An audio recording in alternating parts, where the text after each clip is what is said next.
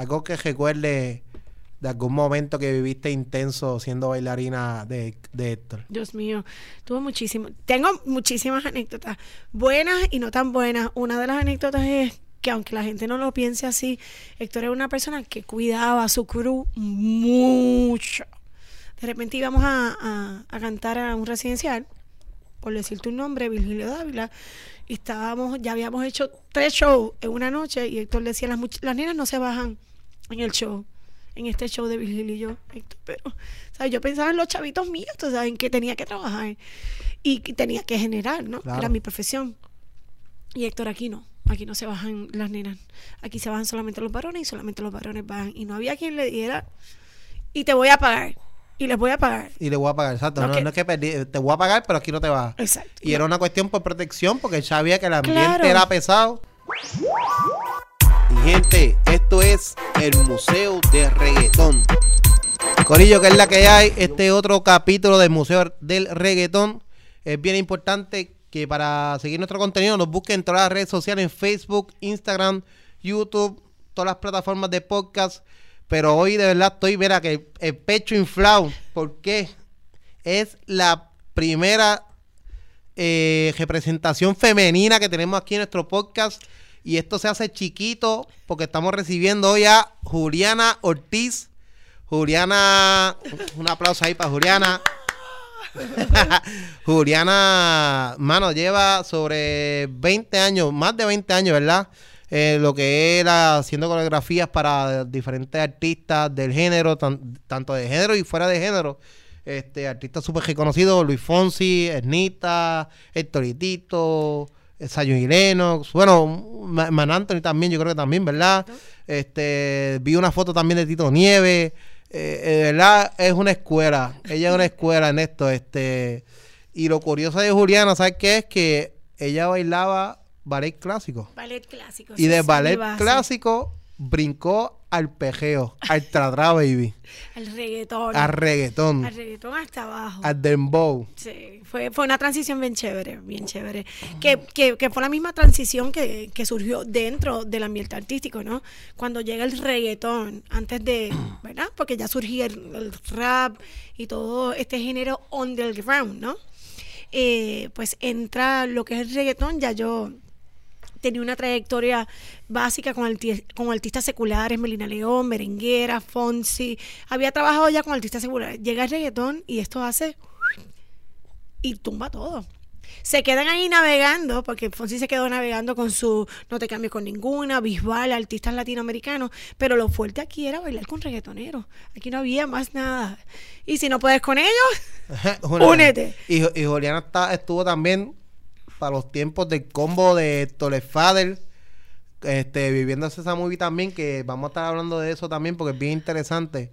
Este, digo, yo creo que todo lo que podamos hablar de la historia de Héctor es interesante porque Héctor es un, fue, fue y es un ícono dentro del género. Este, que a mí en lo personal me parece brutal. Pero Juliana, además de eso, también ella trabaja en proyectos con este el Departamento de Corrección y Rehabilitación actualmente. Que estaba viendo ahí unos videos de que tú das talleres y a, a personas privadas de la libertad. bueno, dentro del género confinados y presos, ¿no? Exacto. Lo que pasa es que yo siento que esa, esa palabra es un poco fuerte, pero sí, ahora estamos trabajando uh, un taller de movimiento creativo. Eh, sigo en la misma línea de la danza, pero ahora trabajando con los marginados, ¿no? Con los confinados, dándole talleres de, de baile eh, a mujeres, a jóvenes y a niños privados de la libertad dentro del Departamento de Corrección y Rehabilitación. También los integro a estos eh, conciertos de reggaetoneros. Son última, lo último que hicieron fue lo de Farruco. Así que el mismo género eh, eh, que, me vio crecer, ¿no? Me ha apoyado un 100% y yo soy súper agradecida, ¿no? Juliana, este, vamos a hablar un poco del negocio del baile.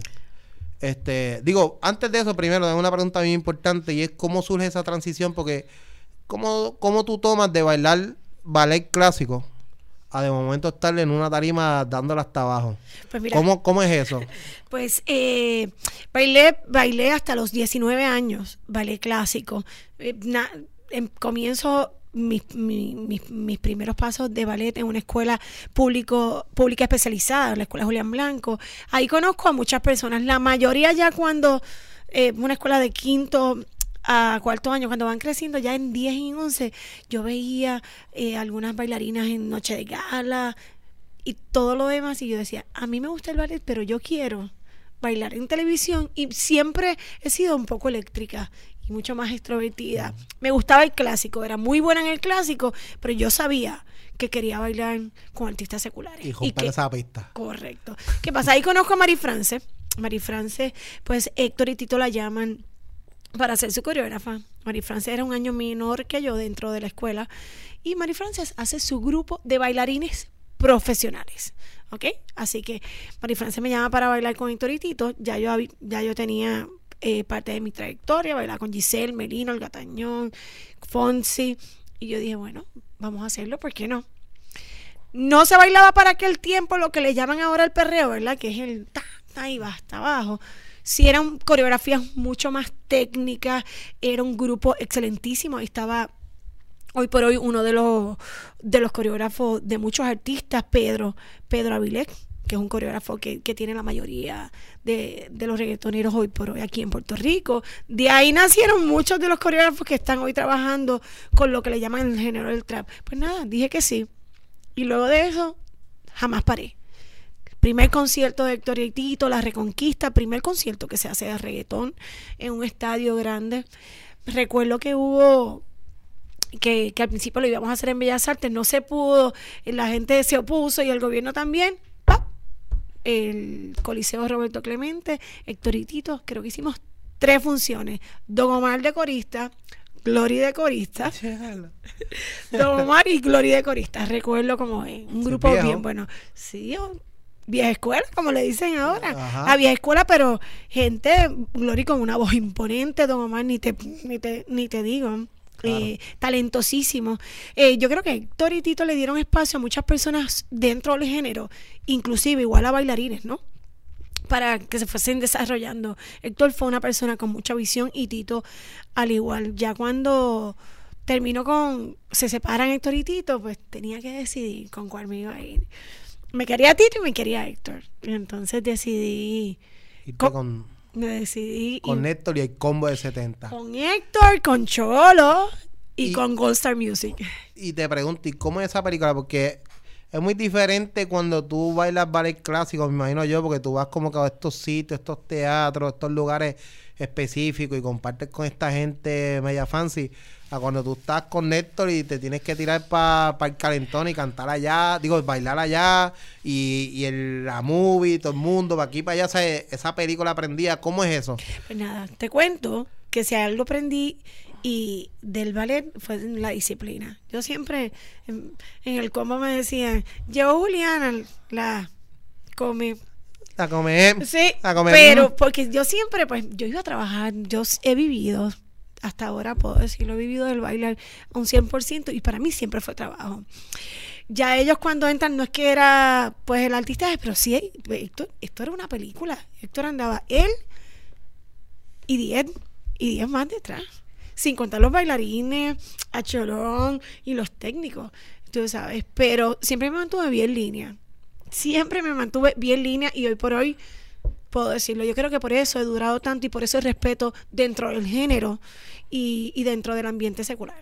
Algo que recuerde de algún momento que viviste intenso siendo bailarina de, de Héctor. Dios mío, tuve muchísimo. Tengo muchísimas anécdotas, buenas y no tan buenas. Una de las anécdotas es que aunque la gente no lo piense así, Héctor era una persona que cuidaba a su crew mucho.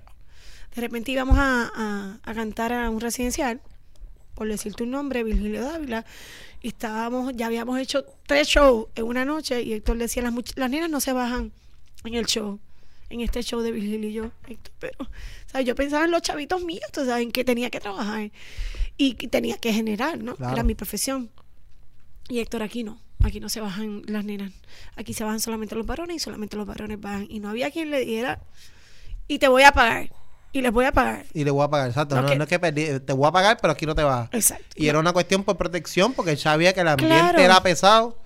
Y que obviamente también yo me imagino, ¿verdad? Que al ser ustedes pues chicas, sin gestarle, ¿verdad? El mérito, pero usted ser chica, pues quizás ser mujeres bonitas, pues a quién podía venir y no sé, quizás decirle algo, zafarse, no sé. Sí, fíjate, dentro de, vuelvo y te digo, dentro del gimnasio siempre hubo mucho respeto. Yo nunca recuerdo a nadie que se haya prospasado conmigo. ¿verdad? Ni con mis compañeras. Siempre hubo mucho respeto. La gente piensa que la gente que viene del género reggaetón, de la calle, tiene mucho más respeto. no, eso, claro, pero, mucho respeto. pero también se puede dar el hecho de que si tú eres una mujer bonita, si tú eres una mujer bonita, este... Siempre hay un fresco. Claro, y siempre hay alguien que te va a decirle algo, como que...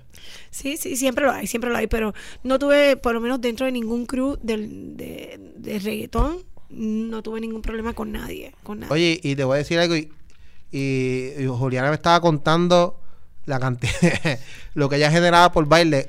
Yo no sé qué yo estoy haciendo aquí, yo prácticamente cuando salga de aquí voy a coger clases porque es un negocio lucrativo, o sea, eh, tú me estabas contando más o menos cuánto tú podías generar por cada show. Mira, por show se podía, podíamos hacer un show y en un show podíamos 500 dólares. 500 dólares. ¿Y, ¿Y en el reggaetón se paga?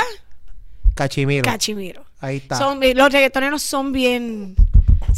además de pagar cash, que eso no es lo importante, pero son... Eh, pagan a tiempo. Sí, sí, hay muchos artistas que hay seculares que no pagan a tiempo o que el, el bailarín es un adorno. ¿eh? Exacto. Y el bailarín para mí yo creo que, que hace y forma parte esencial de, de, un artista. Seguro, no, no, eh, le da una estructura y, y complementa al artista de una forma a un 100%. brutal. Hay algunos artistas que no lo necesitan, ¿verdad? Por su voz y por su talento, pero la mayoría de, de los artistas necesitan un, ¿Y cuántos shows tú puedes hacer en un mes? En un mes fácil, eh, con Héctor, yo hacía cuatro bailes a la semana, suma y resta. ¿Okay? A 500 pesitos. Agájate eso ahí. A 500 pesitos y saberlos utilizar bien. Y saberlos guardar y saberlos manejar bastante bien. Claro. Porque de repente. Y era así. Y en el ambiente artístico es así. En el reggaetón pasaba mucho. De repente eh, llamaban a otro coreógrafo y se, y, y se iba todo el grupo. El crew de bailarines. Y venía el otro coreógrafo. Héctor, gracias a Dios, Dios mío, a mí yo fui bien, bien tratada. Te digo porque sabía de que votaban a la bailarina y Héctor me decía, te quedas tú y me traes a Dani Lugo, me traes a Rafi Flores. Así era Héctor. Pero uno se gana el respeto. Y Por eso mismo, yo siempre fui, yo fui, yo fui bastante línea. No soy una santa, pero fui bastante línea. Yo tengo una pregunta y esto es una cuestión más del negocio. Por ejemplo, yo soy cantante y tú me explicas esto de cero porque yo no realmente no lo entiendo en su totalidad, pero yo soy cantante, pa, y yo hice esta canción. Y yo voy donde ti te digo, mira, yo hice esta canción y quiero montar un show, un, baile para esta canción. ¿Cómo es el proceso? ¿Hay algún algún proceso en específico que tú haces? ¿Cómo, cómo surge esto? ¿Tú haces un baile, hay que aprobarlo? ¿Cómo, cómo es esto? ¿Cómo es la dinámica? Bueno, si tú eres, si tú eres el artista, ¿verdad? Primero, la mayoría de veces, el, el productor, el promotor o el manejador es el que se acerca. Otro, hay otros casos, y ahora con las redes sociales mucho más, que el mismo artista ve bailes y dice, yo quiero a fulano o a fulano de coreógrafo. Pues el coreógrafo entra a lo que es parte del crew y le dice, mira, son tantas canciones. Pero la próxima gira o el próximo show de 7, 10, los reggaetoneros tienen de 15 a 25 canciones. Fácil en un show, ¿verdad? Y tú empiezas a montar. ¿Cómo se montan el proceso de montaje? Tú escucharla y va, va paso a paso. Puedes buscar conceptos dentro de los bailes, se pueden utilizar conceptos, cambios de, de cambios de, de, ropa, hacer un baile cachi que, que ya la gente se identifique como está en estos challenge, como era para Yankee, que todo el mundo se sacaba el, el pañuelo y sabía que era la gasolina y demás. Cositas, ¿sabes? Tener mucha creatividad. Para ser coreógrafo hay que tener muchísima creatividad.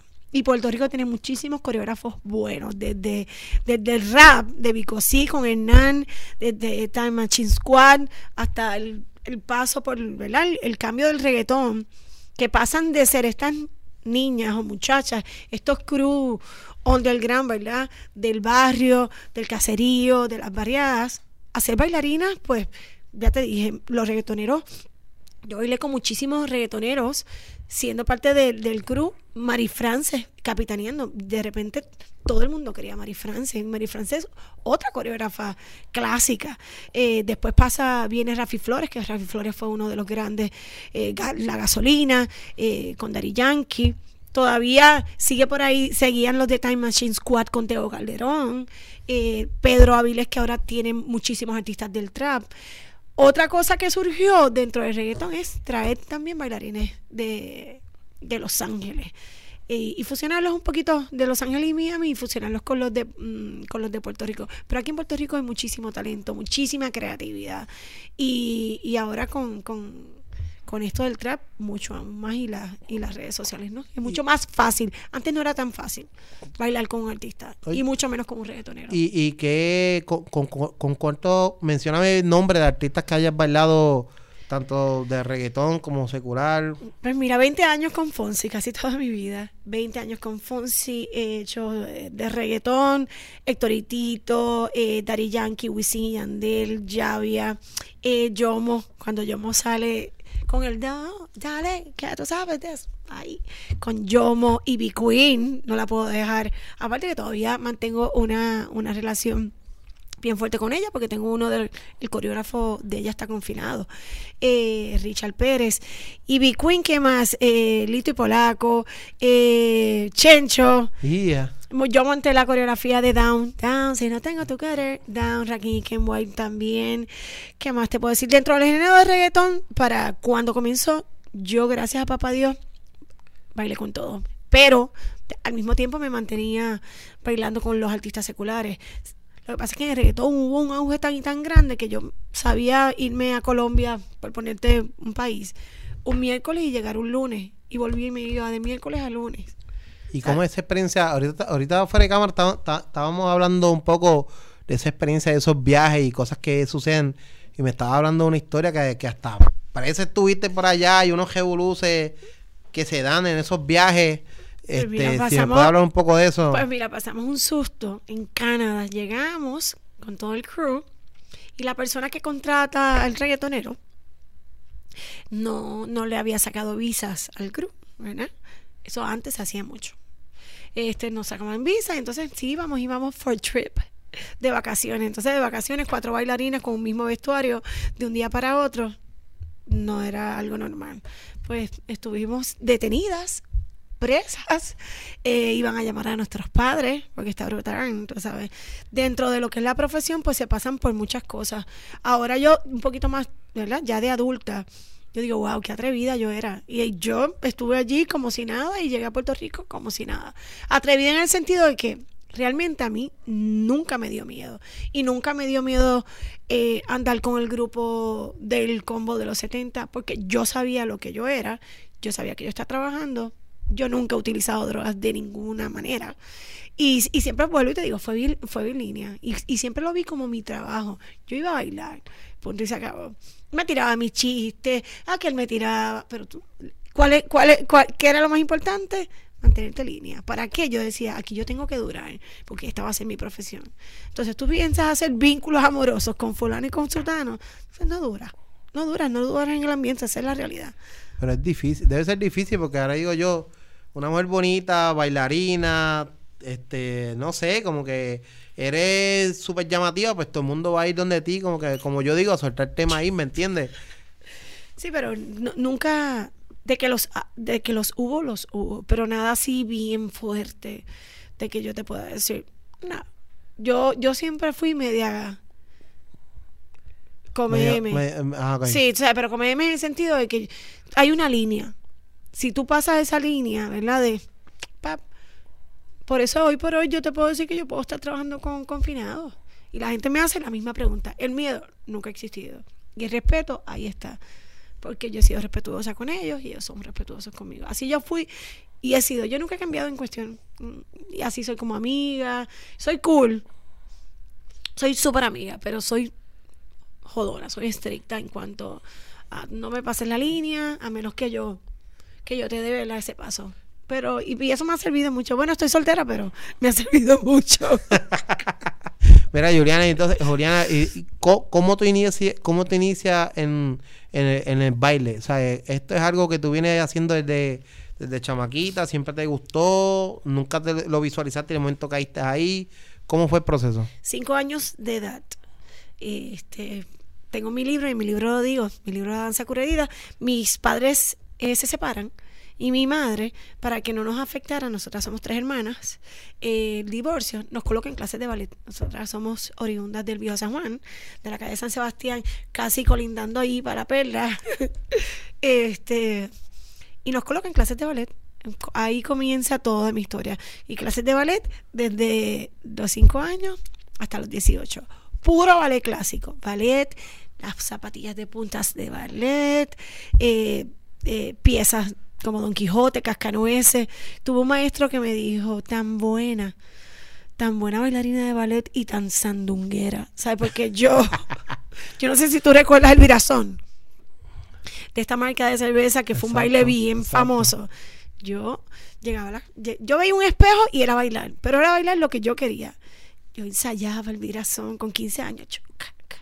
Entonces, dentro de una clase de ballet, en los breaks, eso era lo que yo hacía bailar.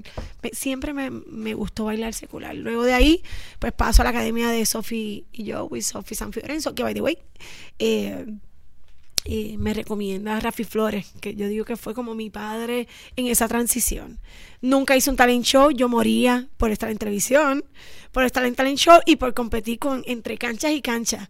porque No, no te puedo decir, pero siempre me gustó la música viva, la salsa. Este, crecí criada en el residencial Puerta de Tierra, lo que se escuchaba era rap, era de allí de las acacias y salsa.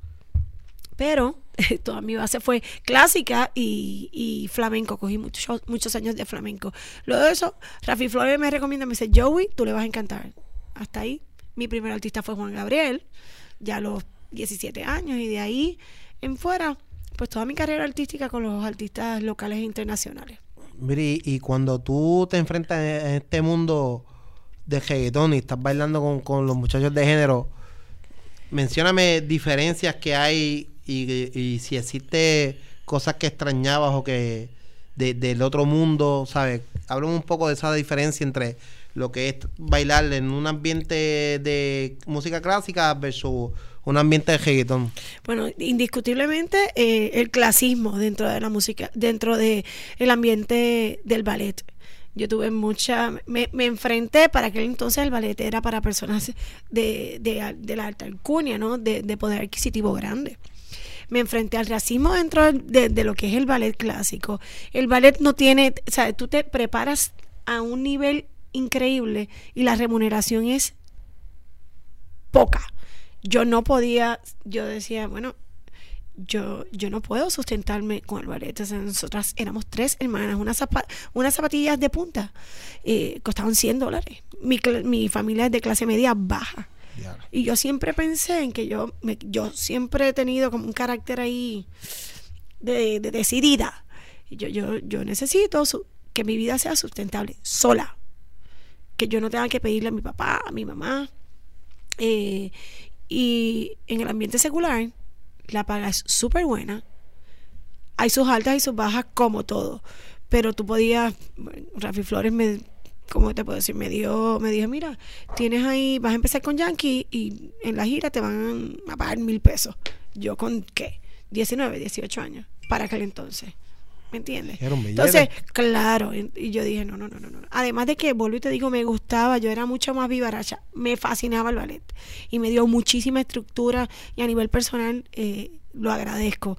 Pero el balance a nivel económico, este, el ballet, eh, yo llegué un momento a sentir, pues, pues como me echaban a un lado por mi color, eran todas blanquitas, yo era la negrita de, de Puerta de Tierra, de allí, del Viejo San Juan.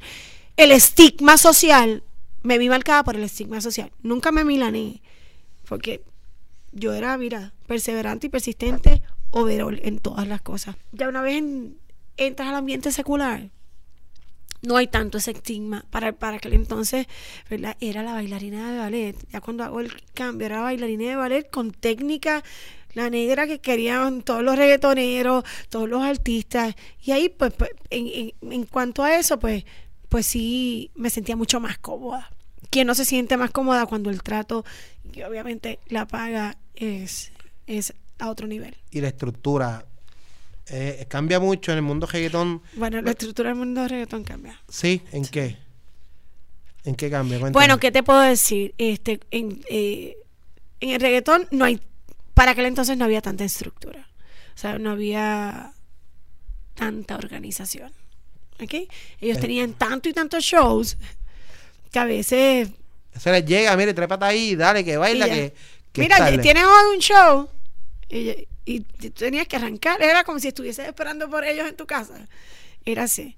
Ahora me imagino que debe estar mucho más estructurado, pero el reggaetón tomó un auge que yo creo que ni ellos mismos se lo esperaban, ni ellos mismos se lo esperaban.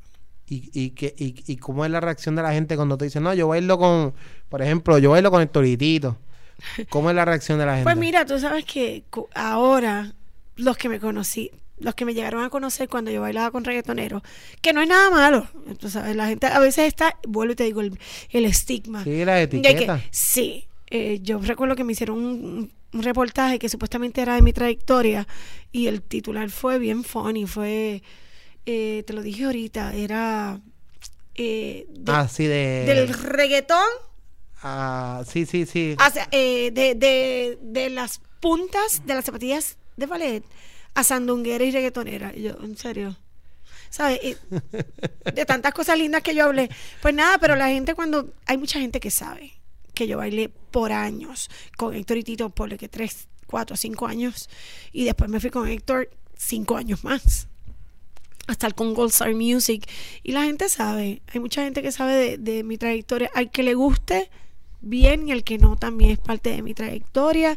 Yo la, yo la hice con mucha honra y la hice bien, bien hecha. Yo creo que me siento súper orgullosa de haber trabajado con todos estos artistas del género que hoy por hoy, que de paso de ser del, del ambiente del rap y el reggaetón del gran al género urbano, musical, que ya tú ves como visten, que ya tú ves eh, cómo la música hoy en día eh, se proyecta a nivel internacional. Yo estoy bien orgullosa de ver de bueno, de, de, cada artista de que he bailado. Que hay unos más fuertes que otros, pues sí, que hay unos mucho más organizados que otros, pues sí, pero todos eh, con mucho talento. Y, y por encima de, de, esas letras, ¿verdad?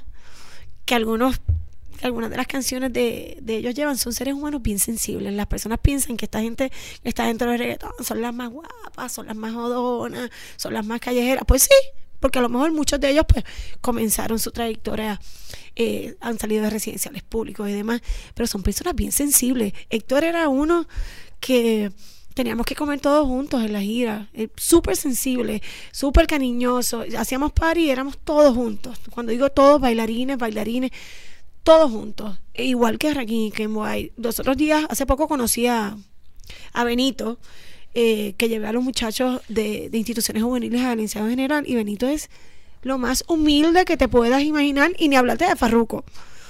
Este, son personas bien humildes y bien sensibles, o sea, el estigma social que creamos con dentro del género, que se ha creado dentro del género por, por, por donde, de, por donde nace, ¿no? Yo creo que un yo, yo creo que es bastante erróneo, no te puedo decir un poco, es bien erróneo. Hay personas súper preparadas. Mari era una es una coreógrafa súper preparada, Dani Lugo, Rafi Flores, y nada, que concurrimos en, en, empezar a bailar reggaetón porque no hubo más nada. Era eso o más nada. que teníamos? Pues Fonsi por un ladito, Bisbal por un ladito, pero era eso, Ednita, pero era eso lo que había. Y trabajamos con personas súper profesionales, Voltio, otro súper profesional. Zion y Lennox, que, lo, que hoy por hoy los adoro y los amo, también estuve. Zion y Lennox le abrieron la la gira, eran los que le abrían la gira de la gasolina a Dari Yankee. Estuve también en ese tour. ¿Y cómo es euforia? Cuando tú te trepas a tarima, eh, eh, tienes también obviamente un proceso o algo que, o un ritual que hagas antes de comenzar a bailar. ¿Sabes? Para calmar los nervios. Porque yo me imagino que yo llego a ese party y si yo veo ese mar de gente esperando a que yo me trepe. si tú llegas a Viña del Mar. No, eh, sí, y entonces tú tienes con la Yo no sé, yo, yo pensaría como que, diablo, si yo me caigo O, si me dan ganas de ir, al baño. y si se me olvida el baile. O si se me olvida el baile, o si me, doblo un tobillo. O sea, ¿no te pasa eso por la mente? Bueno, me pasa, en, en tarima a mí me ha pasado de todo. Y el que me diga que no se pone nervioso antes de, de entrar a tarima. Esto es el, famoso frío olímpico que le llama a todo el mundo. Eso le llaman a los deportistas, a, todos nos da, ¿no? Este, siempre me daba. Llega un momento que entre gira y gira, pues ya te sentí, tú te vas sintiendo cómodo y cuando tú te subes a, la tarima, en vez de nervio, es una adrenalina que tú no, yo no te puedo explicar. Es ganas de seguir y seguir y seguir y seguir. Y cuando te bajas, te quedas en esa, o sea, esa adrenalina tienes en te puedes acostar casi a las 4 de la mañana pensando en hice esto. Antes de treparnos a tarimas, ¿qué hacemos? Pues calentamos, como todos y en todos los crew, grupos que he estado, oramos, ¿verdad? Y, y nos encomendamos a Dios porque si estamos ahí, el que esté ahí haciendo por lo menos bailarines, te tiene que apasionar y te tiene que gustar, más por encima de la profesión y el dinero, ¿no? Pero te tiene que gustar. A mí me apasionaba y ver gente me creaba una adrenalina. Mientras más gente yo veía, yo decía, ahora es que nos vamos a votar. Igual, fuese un grupito de, de 20 o 25 porque nos llegó a pasar en la feria. Había unos reggaetoneros que me invitaron a bailar y de repente eran 10 personas. ese, ese día estuvo brutal. No te puedo decir nombre, pero ese día estuvo 10 personas. 10 personas viendo el show. ¿Y qué personas? ¿Tú sabes quién te puede hablar de eso mucho? Paco, el dueño del churri, que fue a promo que, que, que metió chavitos ahí. De verdad. Diez, pero yo bailé igual. Tú bailaste con el mismo deseo, las mismas ganas. Para. Y terminamos el show. Y terminaron todo. Y terminamos el show. El show como si hubiesen 25 mil personas. Yo creo que es parte, yo creo que eso nos ha pasado todo. O sea, y que le ha pasado a muchísimos artistas. No ¿Y, te, ¿Y te ha pasado algo que tú me puedas contar feo en tarima? No sé. Era un tiroteo. De verdad, un tiroteo. Tú estás bailando en el momento, escuchas los tiros. Yo no sé si ustedes recuerdan el, el tiroteo que hubo en la, feria. Ah, sí, sí. sí Andel, seguro que sí. Ahí estuve y es tira todo. O sea, de repente cuando llegamos, uno sin zapatos, uno así. Y es corre. Sí, no, coge y, sálvate. Y es corre y sálvate. Por encima de aquel gentío. Sí, yo he pasado muchísimas cosas, pero que te, para mí fuerte esa y estuve dentro de también un tiroteo dentro de un, lugar cerrado, que es peor. Y es todo el mundo debajo de la tarima donde te es bien fuerte. Y no te da miedo como decir como que no, ya yo no voy a ir a bailar a ciertos sitios. Yo llego un momento, no, yo llego un momento a decir yo no vuelvo a bailar con reggaetonero. Por los sustos que pasaste. Por muchas cosas, sí, los sustos y ya yo tengo un hijo de 20 años. Para ese entonces era un, un adolescente, un bebé. Un bebé, sí, yo dije, no, ¿Sabe? Uno corre muchos riesgos. Igual, uno, uno se, literalmente uno se entrega al artista. Tú dejas de ser de tu familia y dejas de ser literalmente tú para ser parte de un crew, para ser, para ser parte de lo que es eh, el artista. Y, y, a lo mejor la remuneración para nosotras es la cómoda y para nosotros es un montón porque, pero el artista a veces literal se hace dinero y, el bailarín y el crew se queda ahí navegando y, no, y uno pierde que sigue siendo tu profesión, es como todo, pero uno pierde días con su familia. Eh, yo me sabía ir en octubre y llegar en diciembre, así. Perdía Halloween con mi hijo, Thanksgiving con mi hijo. Y al momento no lo pensaba así. Siempre pensé, Dios mío, en mi trabajo. Por eso yo decidí hacer ese libro y explicarle a mi hijo por qué.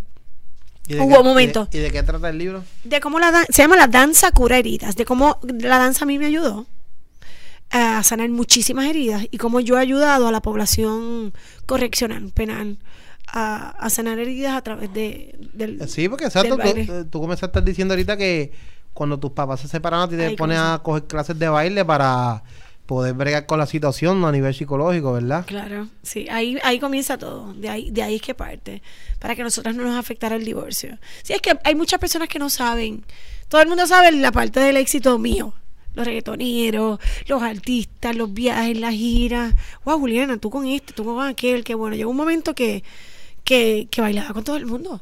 Que me, y entonces que me llamaban, que era lo bueno. Antes, antes no estaban las redes sociales que tú tirabas un bailecito bien chévere y tagueabas al artista y el artista dice, yo quiero ser, yo quiero ser bailarina. Antes era bien difícil, tú te tenías que preparar. Eh, y, y hice de, de, todo eso mi profesión. Yo, yo no me arrepiento de nada de nada. Sí, llegó un momento de decir, sí, no quiero bailar más con reggaetoneros. Por muchísimas cosas, porque quería mucha más estabilidad. Y dejaste de bailar de, hoy para hoy y ya y no, nunca más. Bueno, ahora para, pues, con. Sí, pero siempre me Siempre hacía una cosita con Isalcángel, se de la gueto, y siempre hacía cositas, pero sueltecitas. Nunca, nunca de lleno. Nunca de lleno. O sea, no volví a giras así internacionales. Qué brutal, qué brutal. Pues, Juliana, yo quiero darte las gracias este, por haber venido aquí, por tu tiempo. Este, por toda la anécdota que nos contaste. Este, de verdad, gracias. Para esa gente que te quiere seguir y seguir viendo tu trabajo y todo lo que tú haces, ¿dónde te pueden buscar? Pues mira, en, en Instagram me pueden conseguir como Juliana Aymar. En Facebook me pueden conseguir como Juliana Ortiz, tengo mi fanpage y tengo la página del proyecto, que es el proyecto que estoy trabajando dentro de corrección, se llama Por Amor al arte. Tiene un corazoncito rojo y pueden ver todos los videos, todos los talleres y todos eh, los proyectos nuevos que tenemos con la población correccional. Qué brutal. Julián, me dijiste que era soltera, ¿verdad? Soy soltera. ok, este, es que ella me dijo que le gustaban los gorditos y yo estoy aprovechando. Este, nada, no, gracias, gracias por tu tiempo, ¿verdad? Para mí fue un placer. Ay, qué rico conversar contigo. Sí, Corillo, así que ya saben, nos pueden seguir en las redes sociales, en Facebook, este, Instagram, eh, nos buscan en Spotify, toda la aplicación de podcast, YouTube, bueno, en todos lados, en la página de Fonseca. Así que gracias por, el apoyo y sigan en el museo. Para, me dijeron que antes de que se terminara el show, tú ibas a bailar un poquito de reggaetón, así que música, que pongan música de las coreografías que te... Sí, no te preocupes, yo te voy a dar el show ahora. Ámbar, apaga ahí, dale, que yo le voy a bailar ahora. Chequeamos, Corillo.